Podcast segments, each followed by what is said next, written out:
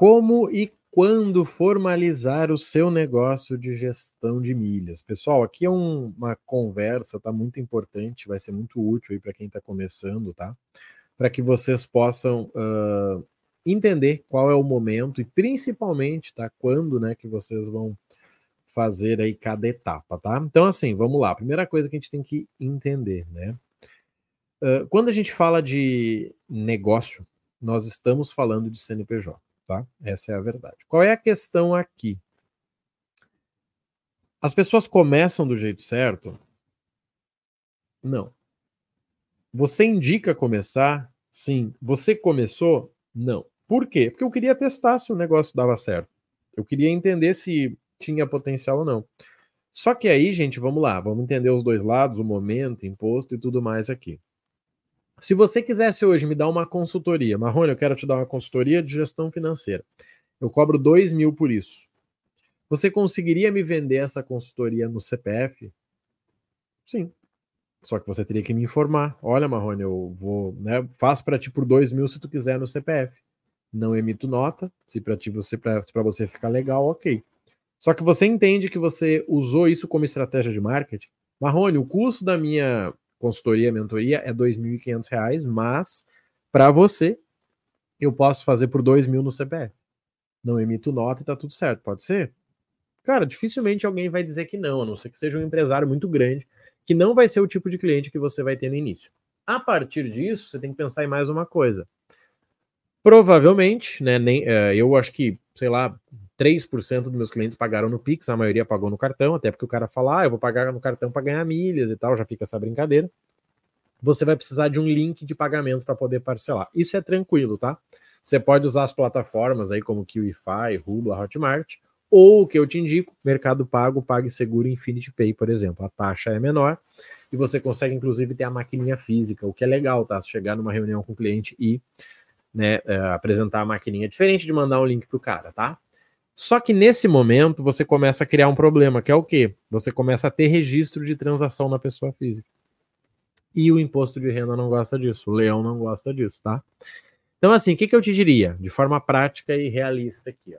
Coloca uma meta. Eu diria assim, ó, 10 mil reais. Marrone, eu vou vender 5 com gestão de milhas no CPF, depois eu vou abrir um CNPJ, eu vou abrir um MEI. Se você puder abrir, né? Tem gente que não pode, porque é funcionário público e tal, acaba abrindo no nome de alguém e vambora, né? Brasil é Brasil, tá? Então eu colocaria assim, valida, cara, até os primeiros 10 mil eu vou no CPF. Se a pessoa não aceitar, eu não emito para ela, né? E deu, mas nunca vi alguém não aceitar. Agora, acima dos 10 mil, você já tem o CNPJ, você já vai ter uma conta de CNPJ para a pessoa transferir o Pix, o que hoje é fácil de fazer. Então eu diria assim, normaliza a partir disso, tá? Quando é o momento, Marrone? Quando você bater a tua meta. Dá para começar sem? Sim, eu começaria sem, até para você não ficar gastando energia, abrindo MEI e vai. Gente, aí tem uma sacada minha, tá? Que eu gosto muito e tem dado certo na minha vida, que é o fato de começar o negócio já pensando em ser grande. Eu não faço nada na minha vida pequeno. Então eu já começo certo, por exemplo, a minha esposa tinha uma contadora, ela tinha empresa quando eu comecei nessa vida de milhas. Eu peguei a contadora e falei: "Olha, eu quero abrir um MEI, quero que você faça tudo para mim". Marrone, mas o MEI dá para abrir gratuitamente. Eu sei que dá, mas eu não quero me envolver com isso. Eu quero já ter a pessoa que vai cuidar de mim no futuro.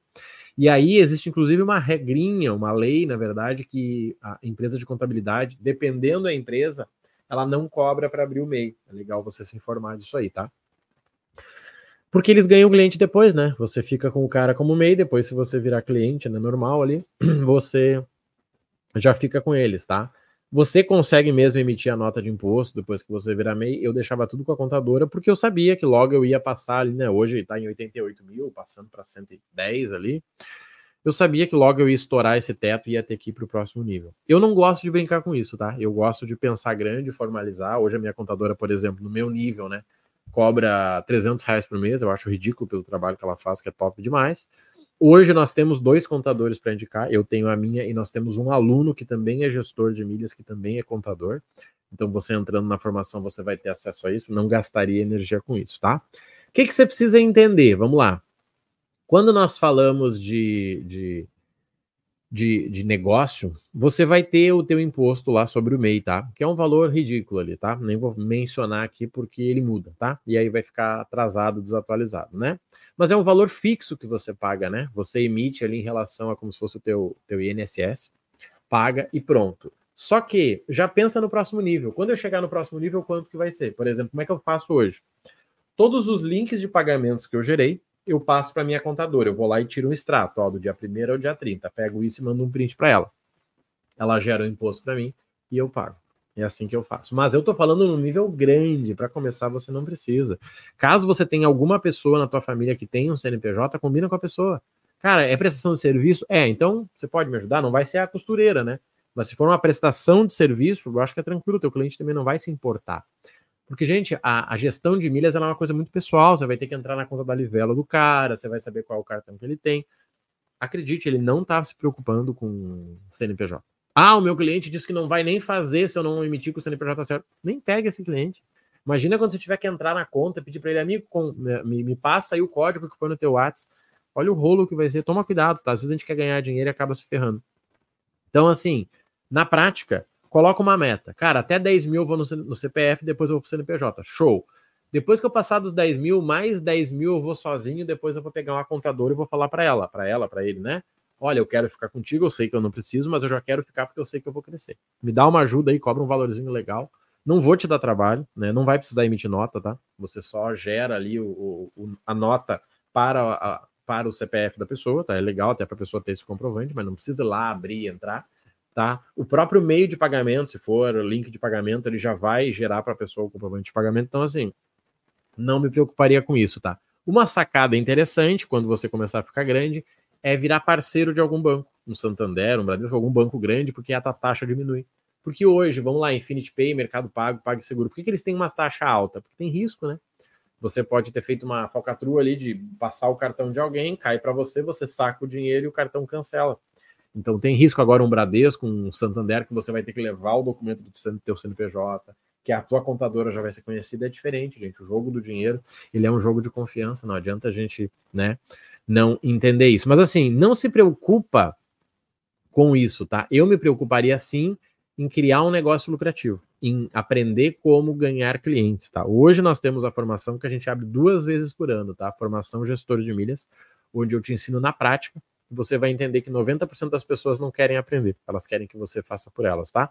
Aula passo a passo da parte técnica, balcão de milhas para você comprar milhas para o teu cliente, acompanhamento, tá?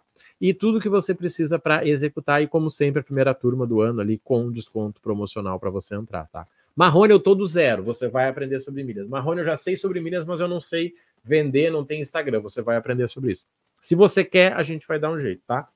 Dá trabalho, porque é um trabalho, então você precisa ter pelo menos 30 minutos por dia. Eu indico demais, porque cada vez mais as pessoas precisam dominar milhas para não cair em golpe, né? Senão elas caem em golpe ainda no estresse. Só que quando a pessoa vai descobrir tudo que ela tem que acompanhar, ela desanima. E aí ela contrata um gestor. Porque o trabalho do gestor, o que, que é? Primeiro, olhar as promoções do dia. Isso a gente manda pronto na nossa comunidade. Tá lá, ó. Smiles a 14 com 70, emissão de passagem com tanto, desconto promocional para cartão não sei o que. Tá lá. Você olha o teu cliente, vê o que, que você tem que fazer com ele e você divulga para conseguir novos. Não vai precisar mais do que meia hora para atender cinco clientes tranquilamente no mês. E obviamente você vai atender muito mais que isso e depois você pode até aumentar, criar um time, tá? Se fizer sentido para você, vai estar tá na descrição e bora com a gente aí que eu tenho certeza que você vai conhecer um mercado de oportunidades aí que você talvez está perdendo tempo, tá? Conta comigo, um abraço e até mais.